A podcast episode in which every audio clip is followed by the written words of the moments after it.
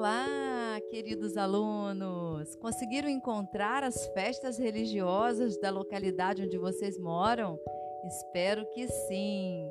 Eu sou a professora Olinda Martins e estou aqui para mais uma aula de ensino religioso. Venham comigo!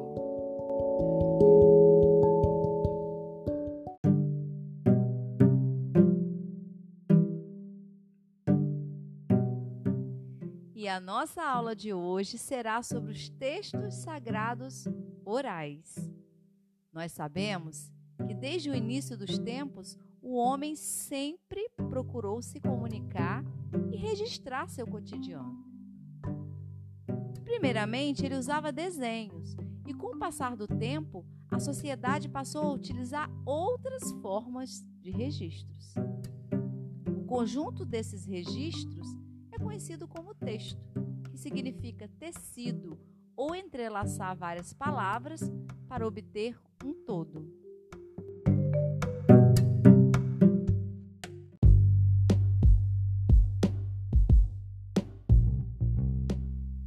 As religiões, então, possuem textos sagrados, mas muitas delas não têm esses textos na forma escrita, mantendo-os apenas na forma oral, como é o caso dos indígenas e das religiões afro-brasileiras.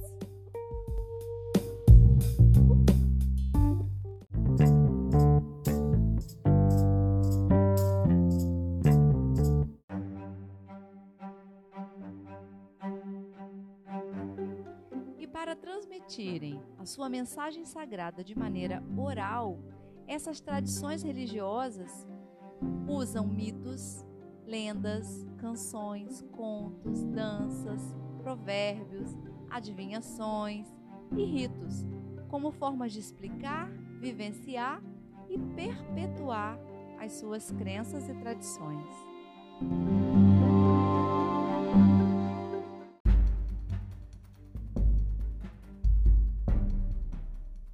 Os mitos são narrativas sobre a origem do mundo, dos homens e das coisas.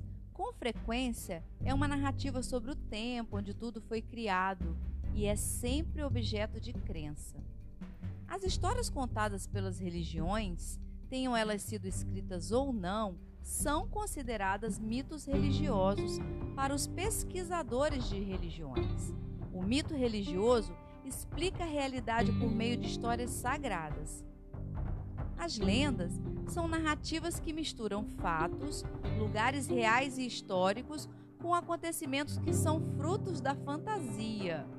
Elas procuram dar explicações para acontecimentos misteriosos e sobrenaturais.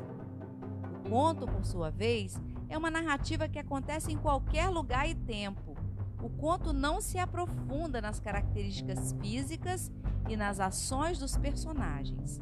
A função do conto é procurar levar o narrador a se envolver na trama.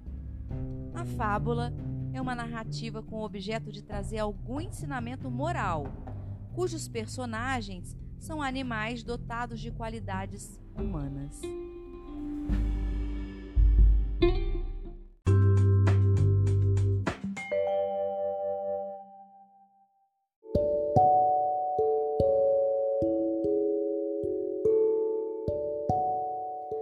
Como é bom aprender sobre as diversas religiões e saber que as fábulas e os contos, os provérbios e tantas outras coisas que fazem parte da nossa vida pertencem a essas tradições religiosas.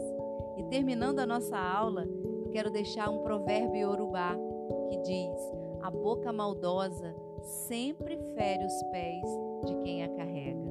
Um beijo e até a próxima aula!